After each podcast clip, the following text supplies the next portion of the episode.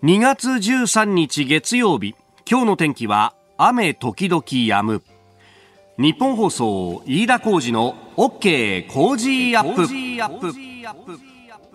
朝6時を過ぎました。おはようございます。日本放送アナウンサーの飯田浩二です。おはようございます。日本放送アナウンサーの新業一華です。日本放送飯田浩二の OK 工事アップ。この後8時まで生放送ですえー、週末はね、暖かくて、そして日差しもたっぷりでっていう2日間だったんですが、はい、それを挟む金曜日と、そして今日は、なんか冷たい雨というか、まあ、金曜は雪もね、そうでしたよね。この時間帯はもう雪大変になるんじゃないかっていうようなね、話をしてましたが、まあ、都心に関してはそれほどでもなかったとはいえ、でも本当冷たい雨でね。本当ですよね。今日も何、雨時々止む？そうなんですよね。まあ、基本的に今日はもう雨の一日という感じで、まあ、今レーダー見てみても広い範囲で雨が降っているんですが、まあ、降水確率も高くて雨時々止むって、まあ、たまに止む程度になってくるかなという予想になっていますので、まあ、お出かけの際雨降っていなくても傘今日お持ちになった方が良さそうですね。うん。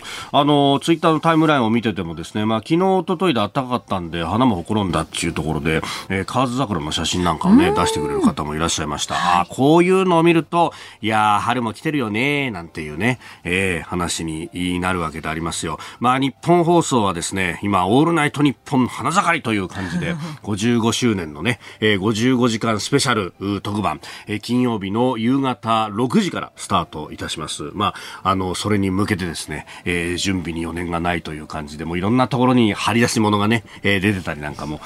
いたしますけれども、その、春で言うとですね、えー、今週は2月、17日金曜日には WBC キャンプもスタート。ね、えー、この番組も含めて、まあ、各番組で、えー、リポート等々がね、えー、これも行われるだろうということであります。まあ、あの、すでに、えー、プロ野球はキャンプインをしていて、はい、もう第3クールも終わろうとしているというところ、今日がね、休養日というところも多い、我がタイガースもそうだというところなんですけれども、もうね、えー、スポーツ担当の、えー、アナウンサーや記者の方々はみんな、えー、沖縄や宮崎に行って、えー、念入りに取材をしていると、えー、えー、このここの仕込みがえー、1年間に効いてくるぞということで、ね、そうですよね、えーうん、WBC なんかはねそれこそ短期決戦だからもうそれに向けて、えー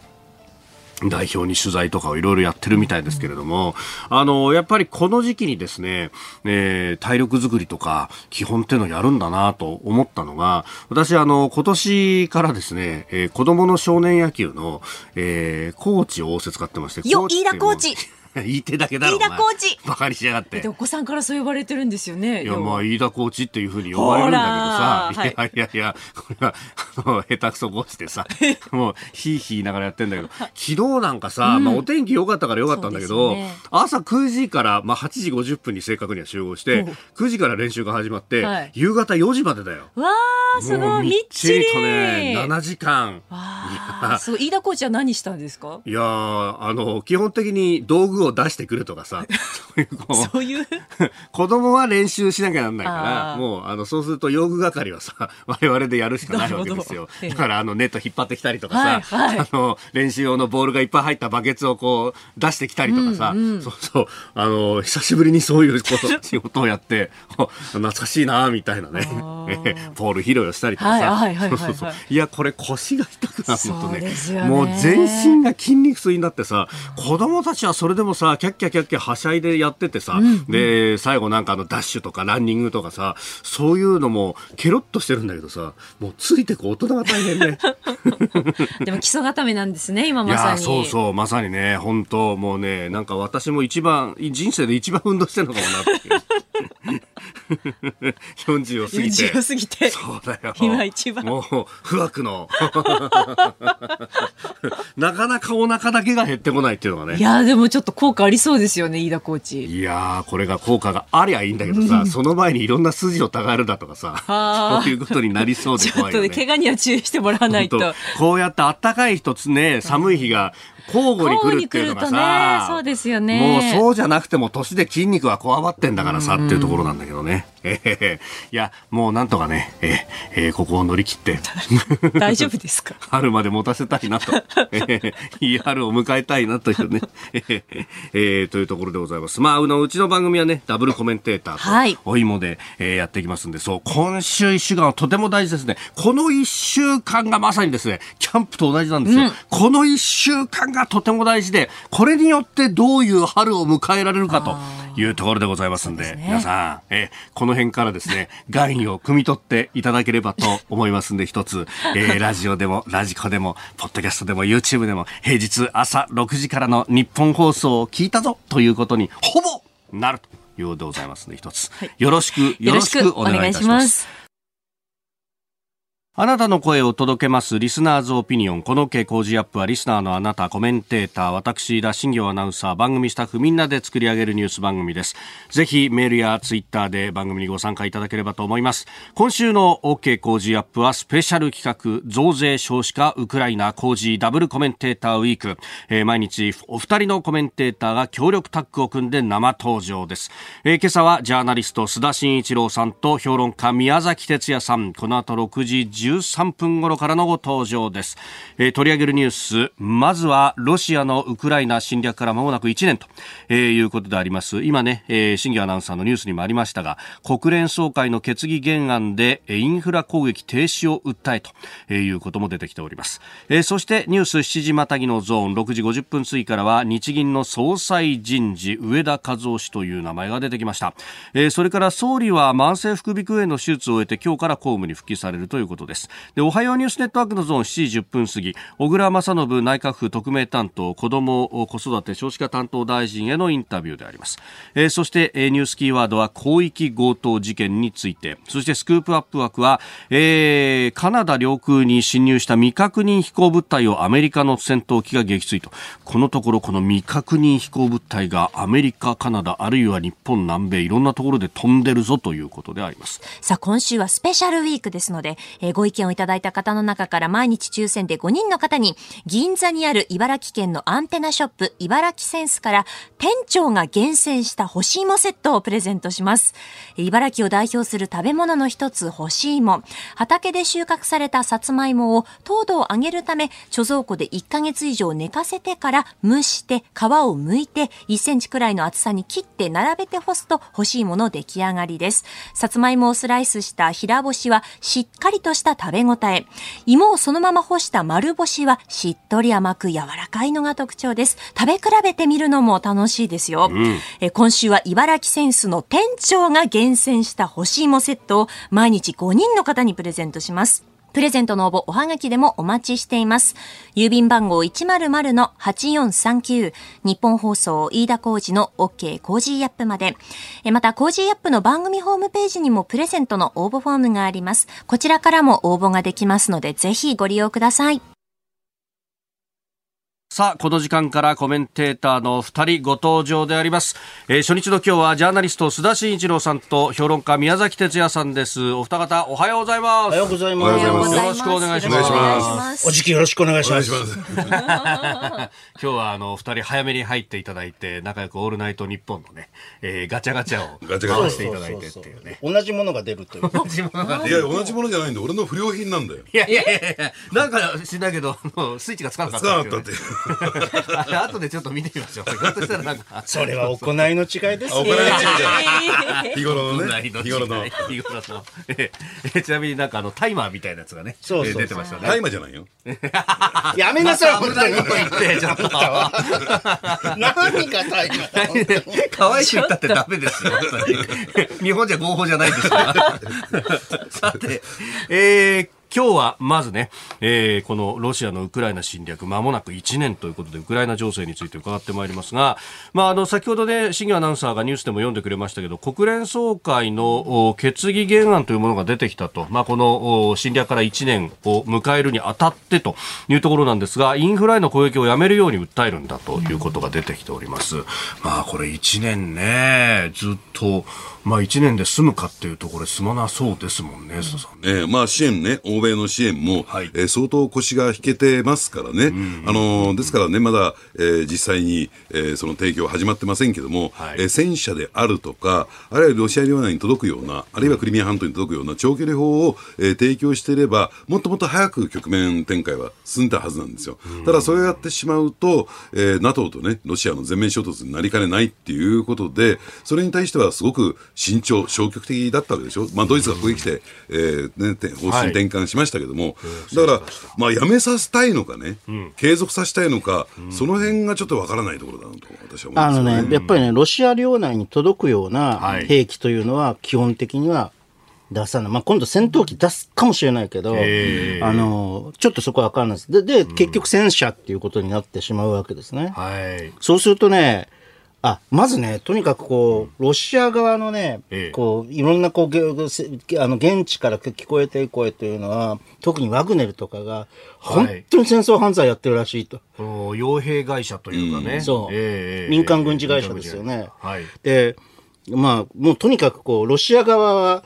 開戦時からずっと国際法違反のてんこ盛りなんだけれど、もうさらにこう戦況がこう厳しくなってくるにつれて、どんどんこう、こ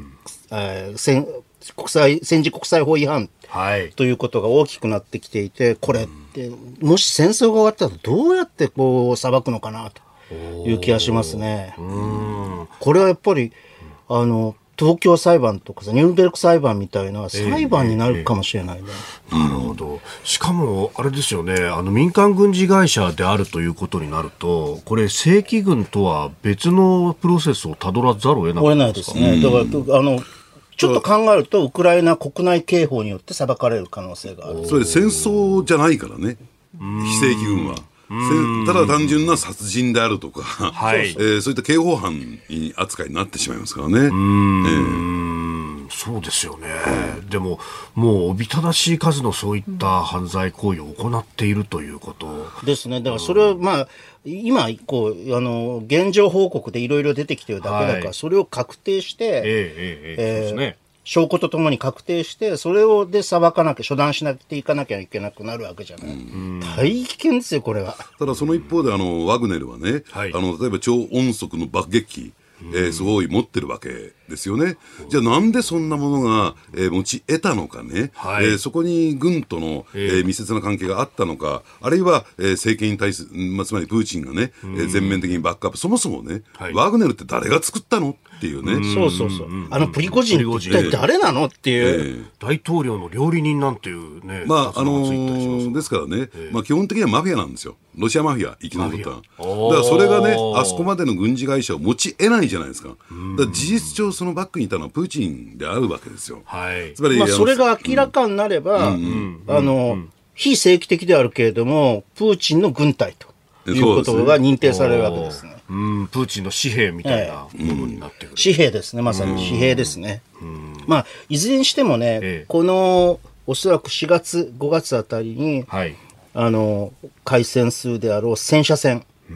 がですね、おあの、一つの大きな戦況の鍵だと。どっちがか、これで勝つかというのが。ただこれ僕も思うんですけどね、もっと大きく俯瞰してみると、ええあの民主党政権じゃないですか、アメリカが。はい。で、やっぱり、この、で、私、民主党の議員となんかと話をしていると、で、須田さん、あのね、ヒラリーの、私に何が起こったのっていう本読んだのって言うから、え、どういうことって言うんで、読んでみたら、はい。やっぱりあのね、ヒラリーとトランプがあった大統領選挙で相当ロシアが、はい。えーヒラリーの足を引っ張ってるっていうね、ところが明らかになってくるわけですよ。やっぱりアメリカの大統領選挙に手を突っ込み、はい。えーアメリカのね、体制をおかしくしようとしたというプーチンの野望っていうのを、やっぱり民主党サイドは非常に認識してますからね。ですから、えープーチン体制が倒れるまで私はね、民主党政権の大統領だったらやるんだろうなと思いますからね。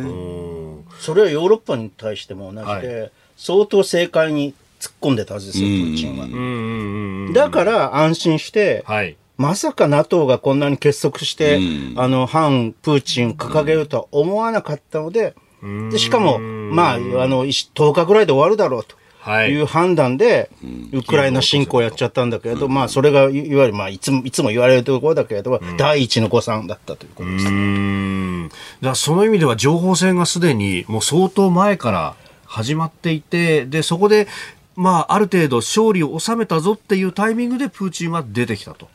そういうこと。も言えるところが、あウクライナはウクライナで、ええもうずっとこの侵攻に準備して、軍を訓練したりっていうのは、CIA をこう、はい。あの送り込んだりというのはしてたわけですよ。うんうんう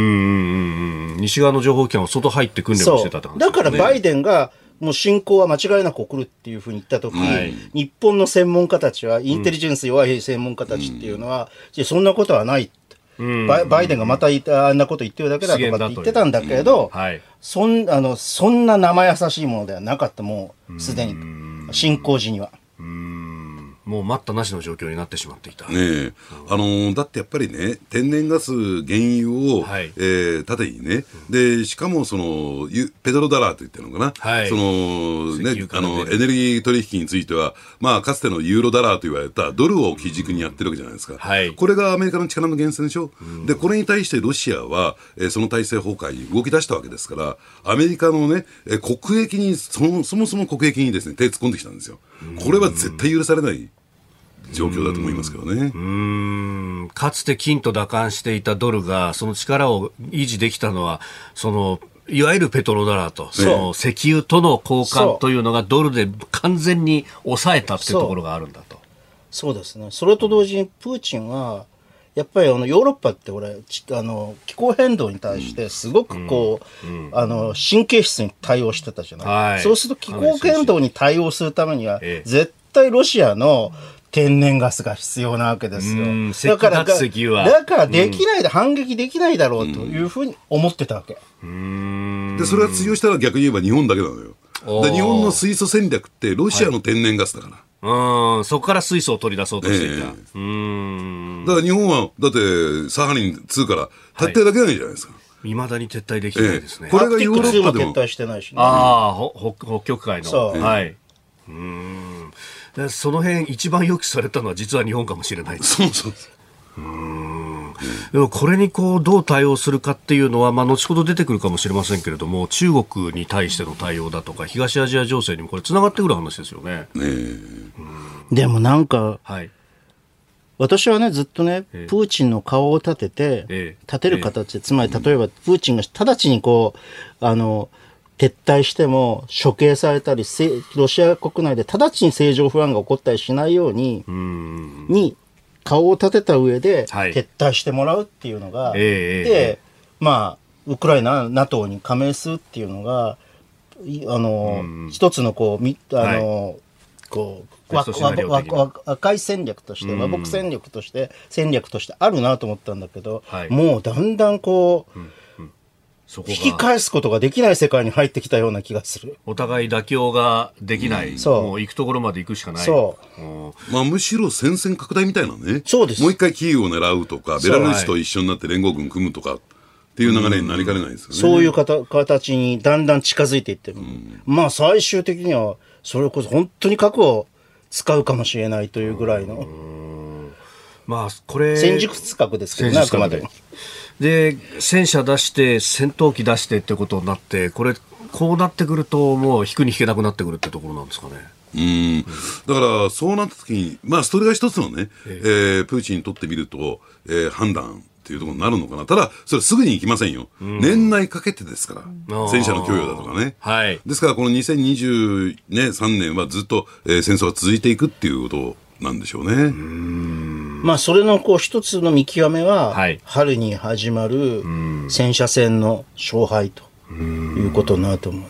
まあ本当現地から出てくる映像だとかあるいはこうね専門家が分析するようなところで見るとだんだんとこの兵力をどんどん投入をしてでその犠牲を払うことを厭わない形でっていうかつての独ソ戦のようなものになりつつあるのかっていうことが言われますけれどもね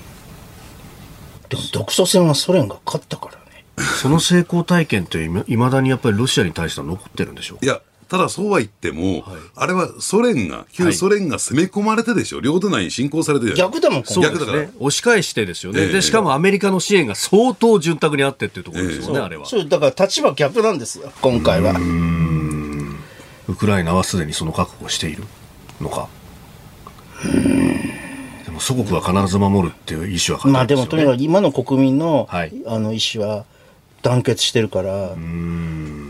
ちょっとこう、まだ、まだこう、あの、落としどころは見えない感じですね。えーまずはこのウクライナ情勢についてお二方に伺いました。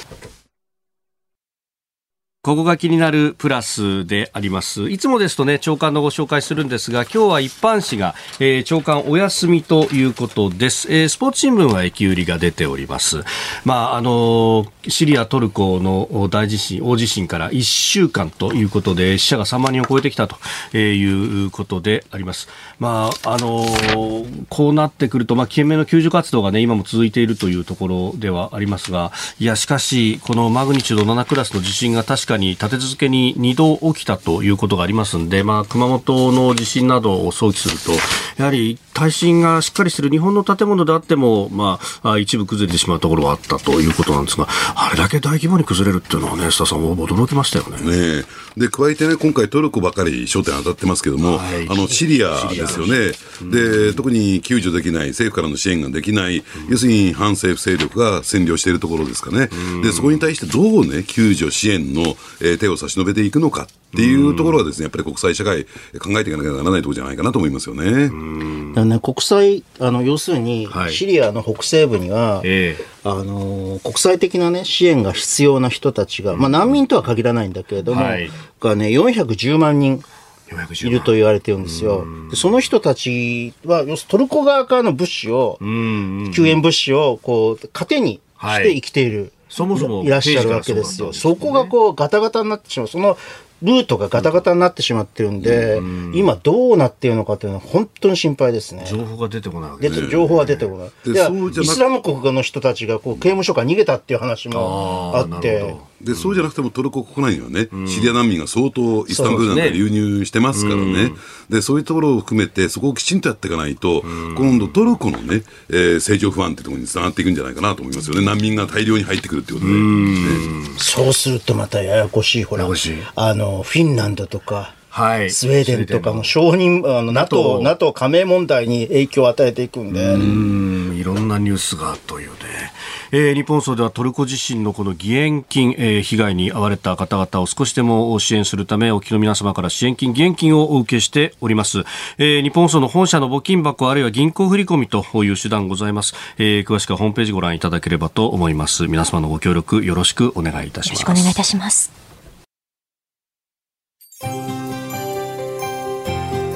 お聞きの配信プログラムは日本放送飯田浩司の OK コージーアップの再編集版です。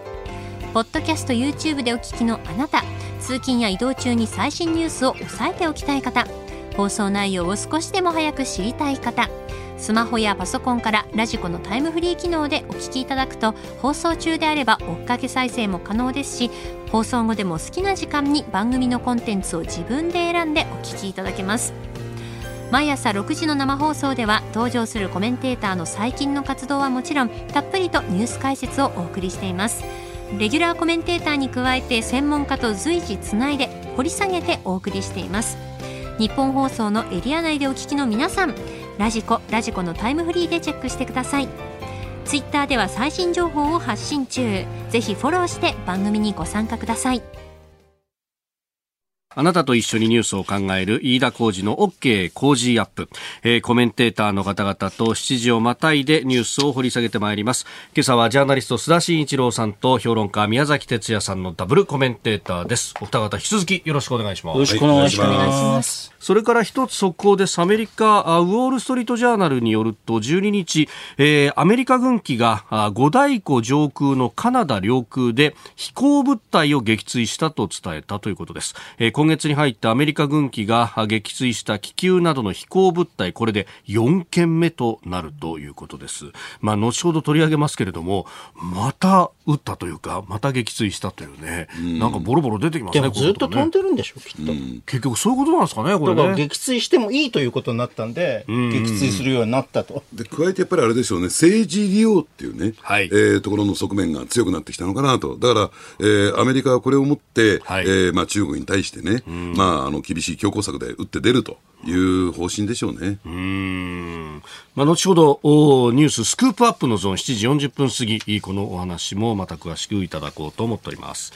さあそして円相場ですが現在は1ドル131円40銭付近での取引となっております。えーではこの時間取り上げるニュースはこちらです。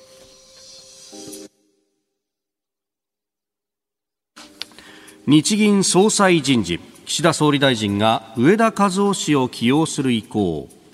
岸田総理大臣は今年4月で任期が切れる日銀の黒田晴彦総裁の後任に、えー日本銀行の元審議員で経済学者上田和夫氏を起用する意向を固めました。また新しい副総裁には前金融庁長官の氷見野良三氏と日銀理事の内田真一氏を起用する意向で政府は明日人事案を国会に提示することにしております。さまざま名前が挙がっておりましたが金曜日の昼過ぎに各社速報という形でこのお上田さんという人事が出てまいりました、ね。えーこれお二方どうご覧になりますか？あのね、この日銀人事についてはこの番組でええ。ずっとね、よ3人の名前を挙げてたよね。中曽さん、はい。あ雨宮、雨宮宮さん、さん。はい。それと、えっ、と、山口さんという方が昔あえっ、と浅川。浅川さんね。えーえーえー前財務官。まあ、この中では、はい。要するに日銀プロパーは、中曽さんと雨宮さんだから、はい。私は、あの、おえー浅川さんがいい、浅川さんがいい。だろうって言ってたんですけれど、まあ、それをこう、雨宮さんの名前をバーッとわざと出して、うん。あの、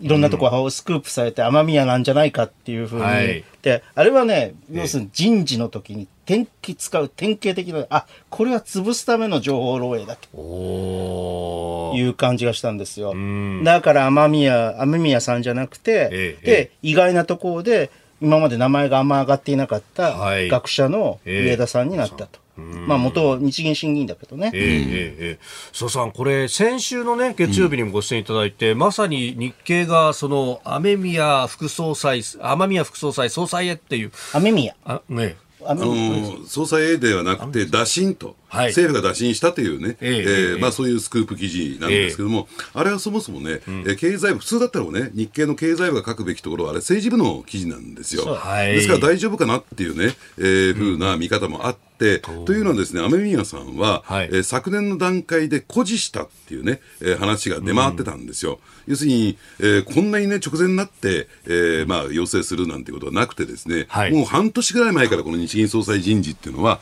動いてるのが実態なんですね。なるほど。だから、あのーそういった意味で言うとですね、はい。まあ、あのー雨宮さんね、ええ。えー相当難しいだろうなという状況だったんだけど、日経が帰ってきたから、えーまあ、そうかなあのーとそうかなと、えーいうことだったんだけども、やっぱり最終的にも誇示したんでしょうね。で、そういう点で言うとですね、まあ、今回ね、上田さんっていう方が、えーつくんですけれども、はい。で、この方ね、なんかこう、非常に意外感あるんですけども、実はね、あの、日銀総裁っていうも中央銀行の総裁っていうと、はいえー学者、アカデミシャンがつくケースが欧米では多いんですよ。だから、例えばよくね、えー財務大臣中央銀行総裁会談なんてね、G8 とか G7 とかあるじゃないですか。ありますねで、ああいった時って、大体中央銀行総裁同士の会話って、えええーそういった学問的な会話になるケースが多いんですよ。ただ日本ってなかなかそれに入っていけないっていう、これまで実務者だから。なるほど。あったんだけども。まあ、イエレンさん、前のね、FRB のそう、だからバーナンキ、えー有名なのはベンベンバーナンキベンバーナン系のはい。FRB 議長は、まさしく学者出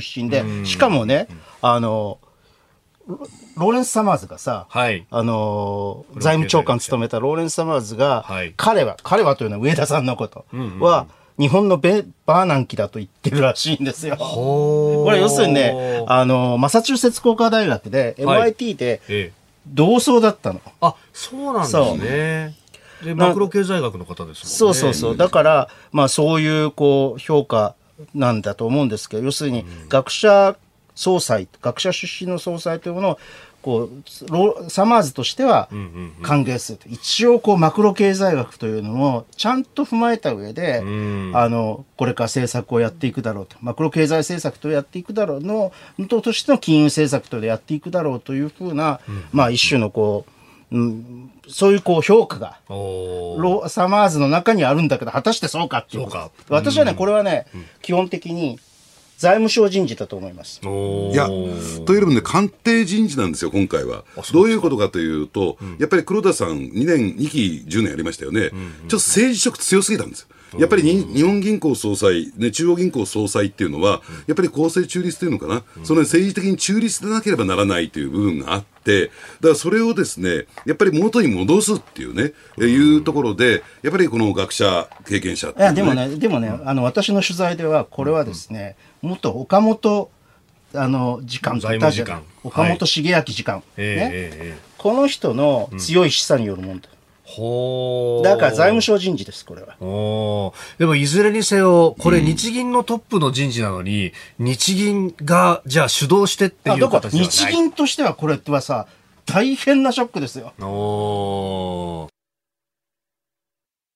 今朝のコメンテーターはジャーナリスト須田慎一郎さんと評論家宮崎哲也さんです。お二方、引き続きよろしくお願いします。よろしくお願いします。さて、日銀の総裁人事、まあ、上田和夫氏起用する意向というところ。まあですからね、私はね、え浅川さんがいいって言っていたように、んうんうん今回は、私は、あの、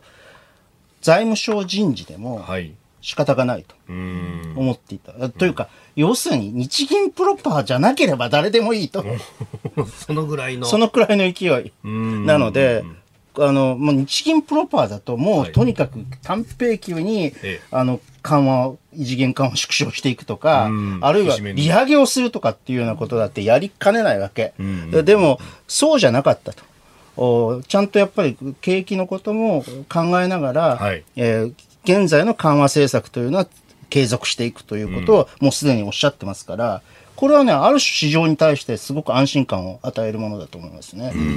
特にあの、今回のね、金融緩和策っていうのは、え寄せ木細工みたいなね、非常にナイーブなっていうのかな、はいい、ろんな政策、例えばイールドカーブコントロールであるとか、ええあるいは量的緩和であるとか、組み合わせなんですよ。だから、そのあたりに関して、ただ単純に金利を上げれば出口に向かうっていう単純なものではないんですよね。だから、その辺をですね、精緻にやっていかなきゃならない。それは実務者に任せますよと。ええ。要するに日銀の現場に任せますよと。ただ、もう一つ大事なのは、それはどういうふうにね、アナウンスメント、市場との対話を進めていったらいいのか、やっぱりそれはロロジックね、理論に基づいてきちんと、えーマーケットとの対話をやっていかなきゃならないっていうことで、私はベストな人事だと思いますよね。で、加えてもう一つメッセージ性としてはですね、はい。2000年の金融政策決定会合で、えー早急な、えーゼロ金利政策解除について反対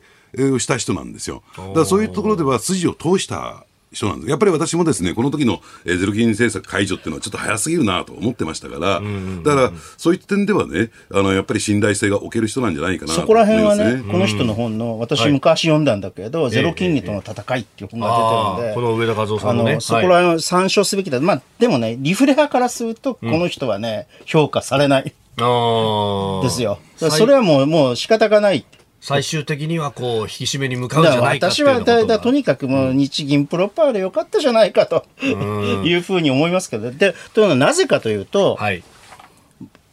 今年のね、GDP は、これから日本が事実的な経済成長路線を歩めるかどうかの鍵になるわけ。で、今の IMF の見通しだと、はい。アウトルックだと、日本のね、GDP は1.8%です。こと今年の予測は予測は。はい。1.8%だと、まあ2%近いわけ。はいこれ実質経済成長率ですよ。んうんうんこれをうまくやると、はい。3%近くまで上げることができる。そうすると来年も、もう来、来年の予測っていうのは、にあの日本の予測は0.9%、大体1%なんだけど、ええこれを2%にうん。あのあの乗せることができると、3%、3%、2%。で、その前年は1.2%だから、あ、1.4%は1.432とくれば、これはいいじゃないですか。安定成長に。そのためには何をすべきかっていうと、もうそれは結論が出ててね、1年ぐらい前の日銀内外のレポートをね、いくつか読んでみるとですねはい、もうそれ当たり前なんですよ、常識なんですよ。要するに金融緩和だけでは景気回復が実現できないことが分かったっていうのに結論付けてて、やっぱり財政出動なんですよ。はいで、財政出動でポイントになるのは今何が問題かっていうと、需給ギャップなんですよね、需要が少なすぎる、20兆円弱少ないんですよ。はい。で、そうするとそれに対して財政出動すべきなんだけども、12月上旬に決まった第二次補正、これが真水ベースで29兆2000億円。積んだって言われましたけども。えーで、加えて特別会計入れて29兆8000億円ですけども、これが使いにくいんですよ。どういうことかっていうと、予備費であるとか、はい。あるいは基金、ファンド、はい。ここに積んじゃってるだけですから、これはスムーズに出てくるだけでいいんだけども、財務省は、とにかく使わせたくない、えー赤字国債の、ね、増額させたくない。というところで、やっぱりあの今回の増税路線も含めてね、そことのバトルになってくると思うんですよね。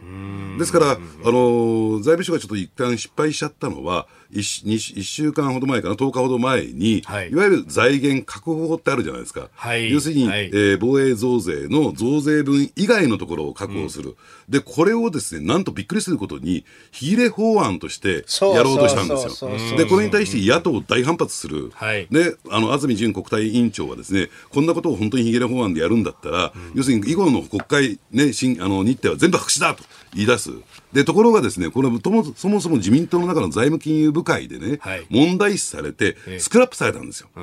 つまり財務省の野望って言ったらいいのかな、財務省の仕掛けはですね、ここで失敗に終わったんだよね。だから財務省としては、なんとかですね、もう一回巻き戻しが動いてくるはずですよね。あのね、岸田政権の、はい。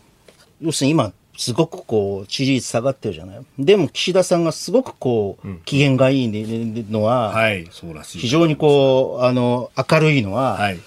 要するにこう、景気に対して楽観的な見通しを持って、このずっと言ってきてるけど、いま、だにそうなの。ああ。まあコロナでね、抑え込まれた需要が出てくるんじゃないかとかそういうの根拠ないですよね。なるほど。楽観視の。ただ、ここ今度ね、上田さんにしたっていうのは、やっぱりそっちの方向に向かってるんだろうなと思います。おはようニュースネットワーク。今朝この時間はですね、子ども政策、少子化対策、共生社会、男女共同参画、女性活躍、孤独、えー孤立対策等をご担当されている小倉正信内閣府特命担当大臣へのインタビューの様子をお聞きいただきます。まあ、やっぱり少子化対策が非常にね、注目されているということ、それから子ども家庭庁も4月に発足する、えーそのあたりを私、だが伺っております。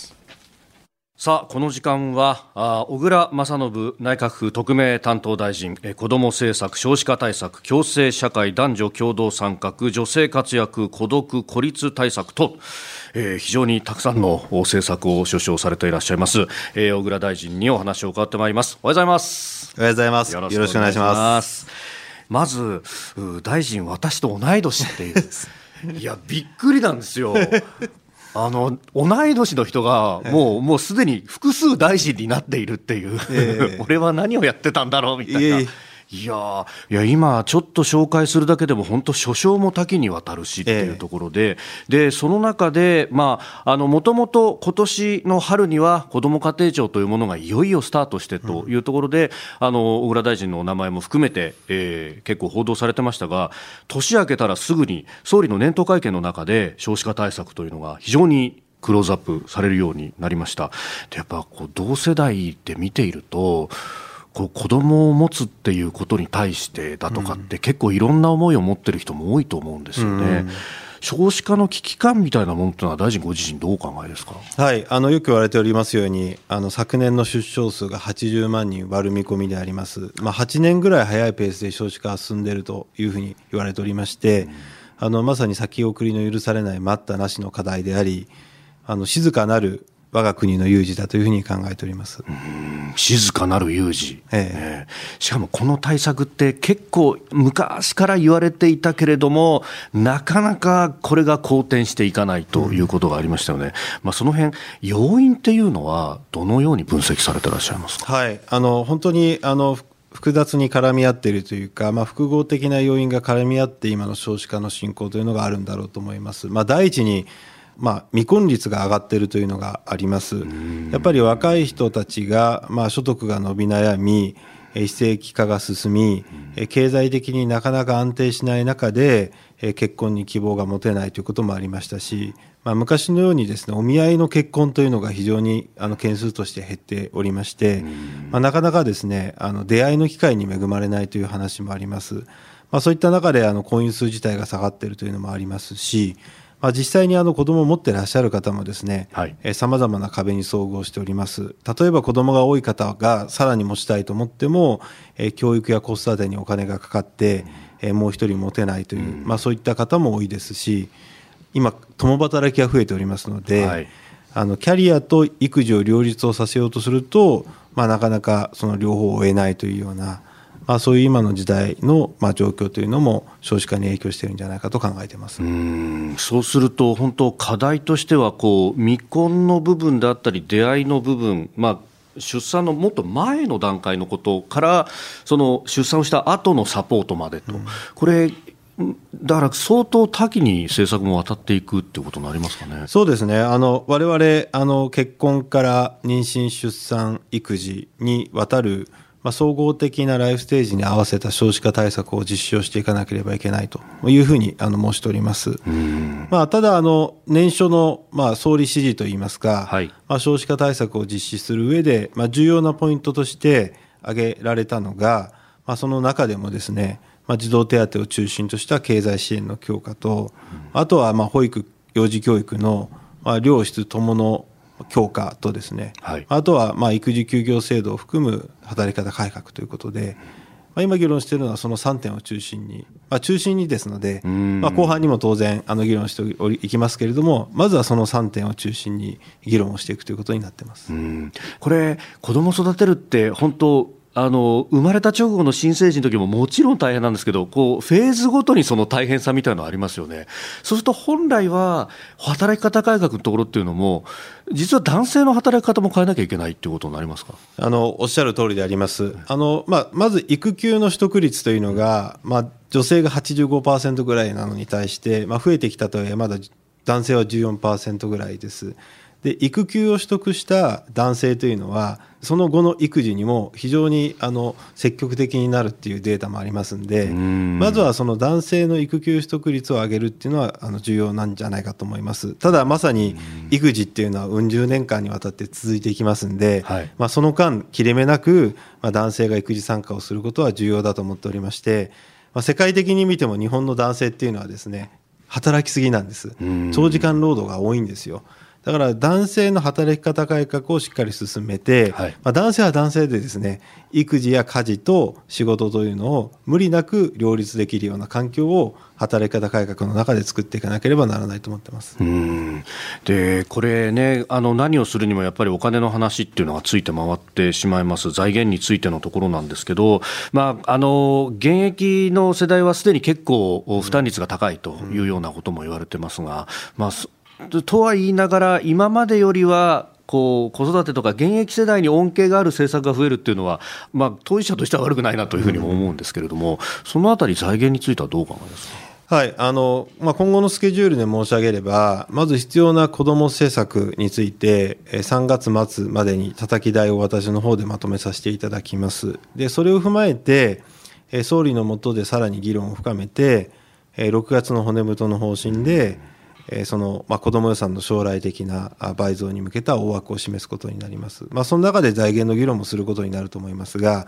ただ、あの、この財源の議論が先に来るとですね、はいあの必要な子ども政策についてあのその財源が先に来ちゃってですね、議論が前に進まなくなっちゃうんですよ。まあ、そういう意味でもやはり3月末までにはその財源というよりもあの必要な子ども予算についてあのしっかりと精査をしていくということが重要かなと思います。まあ、その上で社会全体でどうやって安定的に支えて支えていくかという議論をえ続けていくことが重要なのかなと思います。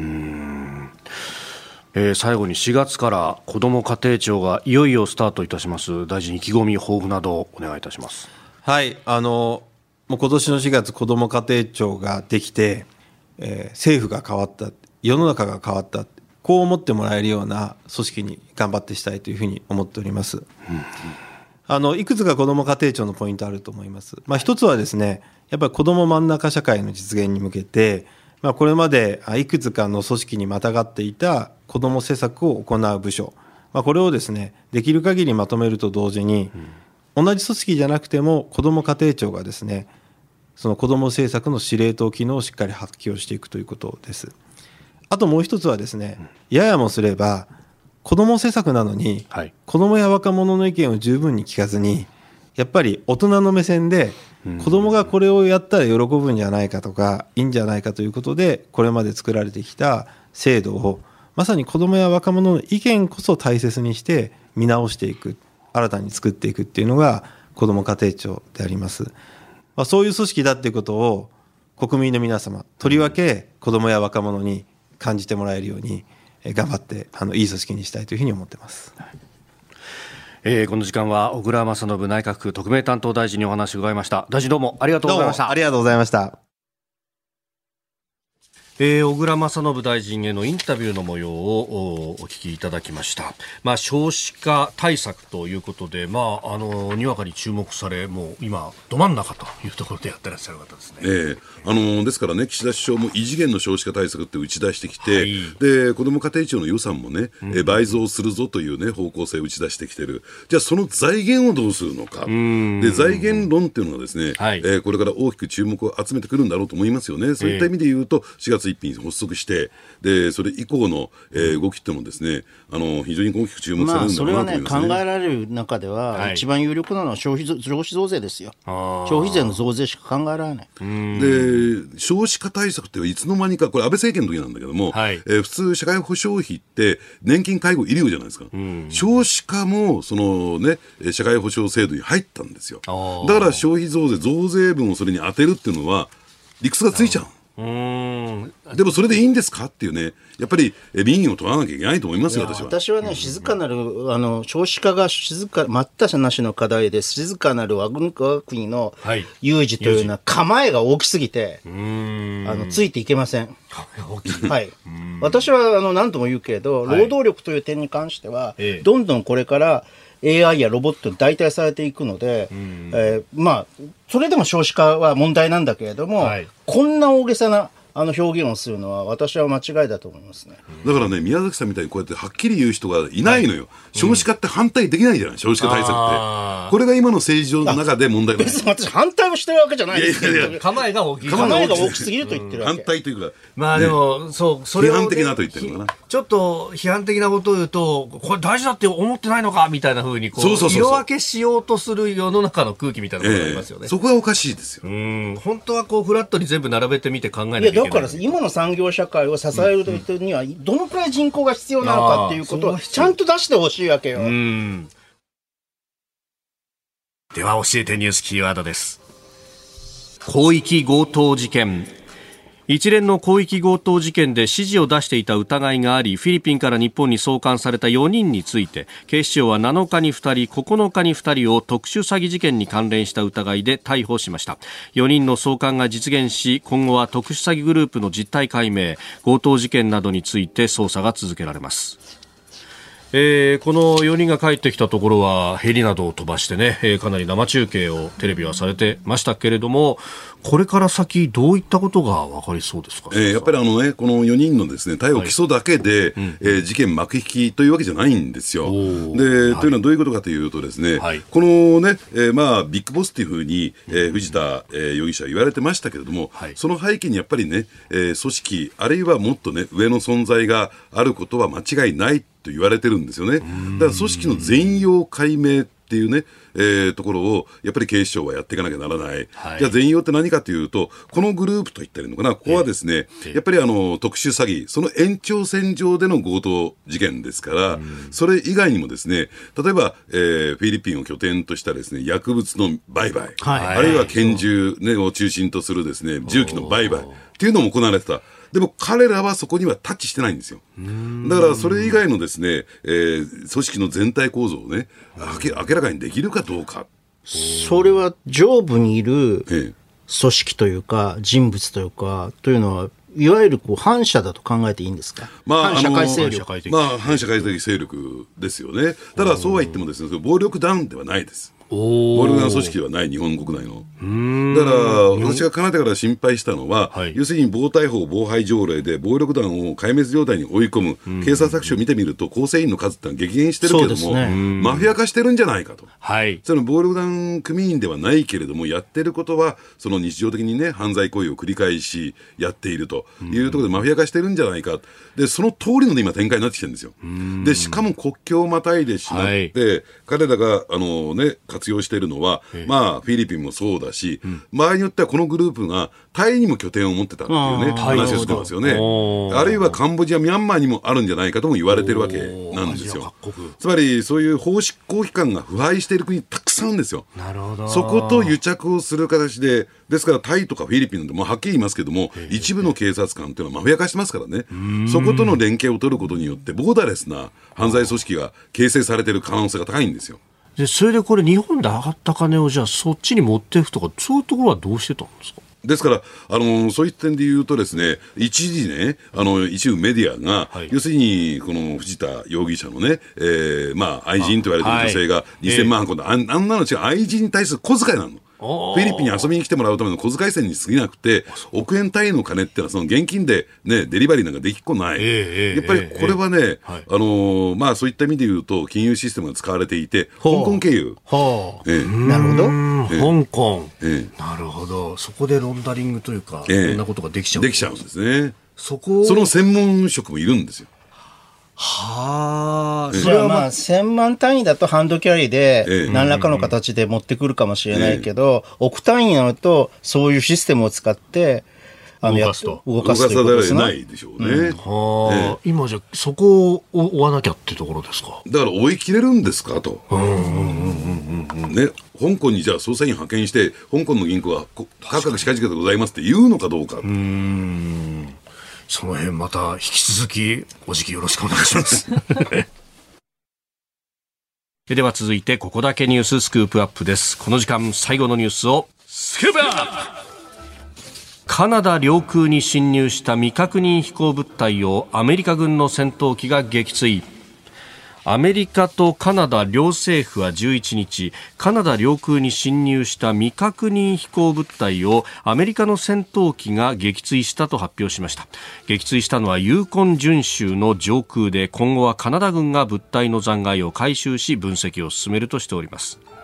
でさらに先ほど入ってきた速報で、えー、五大湖上空のカナダ領空でもこの飛行物体を撃墜したと12日、えーアメリカのメディアが伝えたということで、いや、バンバン落としてますね、須田さん。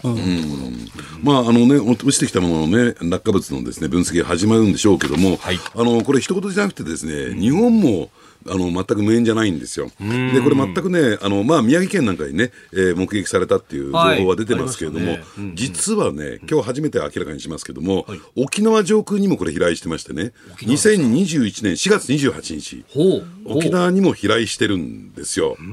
で、ちょっと今私、あの、いろいろテーマして、この映像をですね、入手しようとしてるんですけれども、あのーそういった点で言うとですね、日本政府もこの問題についてね、どの程度把握しているのか、把握しているとすれば、過去どれだけ飛んできたのか、はいえーで、今後の対応はどうするのかっていうところをきちんとね、発信、情報発信する必要があるんじゃないかなと思いますよ。これは把握す、把握すべき、把握できる部署っていうのは航空自衛隊なの。でしょうね。あえー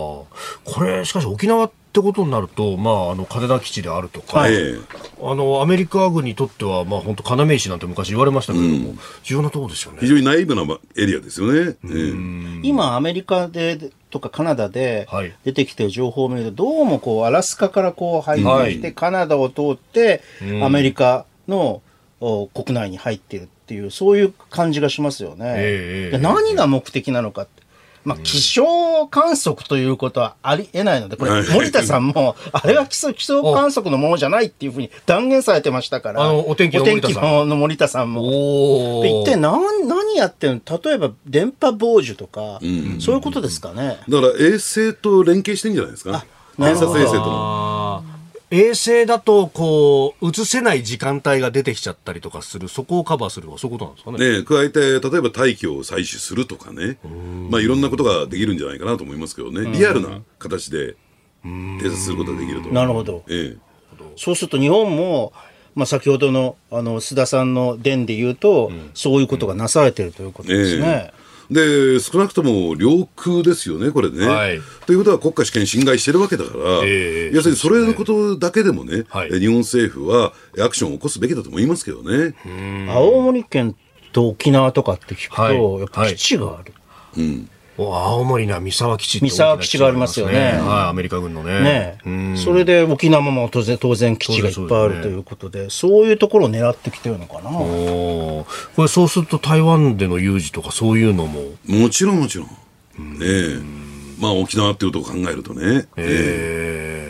これ、日本政府はあんまり確かにあの官房長官があそういったことを確認しているとか調査中とかいうことはあっても、なかなか具体的な手立てっていうのは出てこないですね。だから、よくて、よく言って身長、ね、普通に見たら腰が引けてるっていうことでしょうね。いや、これは橋本徹さんがおっしゃっているように、ええええええ撃ち落とせるのかな、日本で。ああ、それは橋本さんは撃ち落とせないという、今の法律の体系の中では。法律論として。そうーん、スクランブル発信をかける、その先、武器を使えるかどうかと。だからそういうところがはい。結構、法律のけけ献血があるので、欠陥があるので。でもね、未確認飛行物体とはいえ、国家試験が侵害されてるんだから、ええそこは撃ち落とすことは十分可能じゃないですかね。どうなんですか？国益が損なわれてるってことになりますから。ね。法整備が必要かもしれません、そこの部分では。具体的な危害というものが想起される場合はね、北朝鮮からミサイル飛んできたりしたら、落下して被害が出るという恐れがあるんだったら、あの、こう撃墜、安全なところで撃墜するとかっていうことはあり得るんだそうですが、じゃあそうじゃないものは一体どうするのかと。だって場合によっては、だって最近兵器とかね、そういうのが積まれてるケースだって、ええ100%ないってわけじゃないじゃそう、なんて5キロぐらいつ積み込めるんでしょ、だから、そのぐらいの容量はあるんじゃないかっていうね、いうふうに、まあまあ、まだ仮説だけれども、だとすると、なんかね、かあの生物生物化学五トンぐらいか。生物化学兵器とかを載せることも可能なわけですよね。これしかし、あの、あ、最5トンか、5トンか、失礼、5トン、5トン。で最初に中国側は、あの、我々のだけれども民間の気象気球なんだと。我々持ってるところ認めましたよね、彼らはね。だってこれだけ、だって相当数把握されてないだけでも飛んでるわけでしょ？一斉にその補足に動いたら間違いなく中国のものだって明らかになるから、そこは認めざるをだからまあ、彼らとしては、気象観測ええの目的のものであるというふうに、ずっと言い続けるんでしょうね、これは。それしかないよね。まあそうですよね。でもまあ、こう、専門家が見ると、あれは気象観測目的ではありえないと。えースクープアップ、この未確認飛行物体というものについてでありました。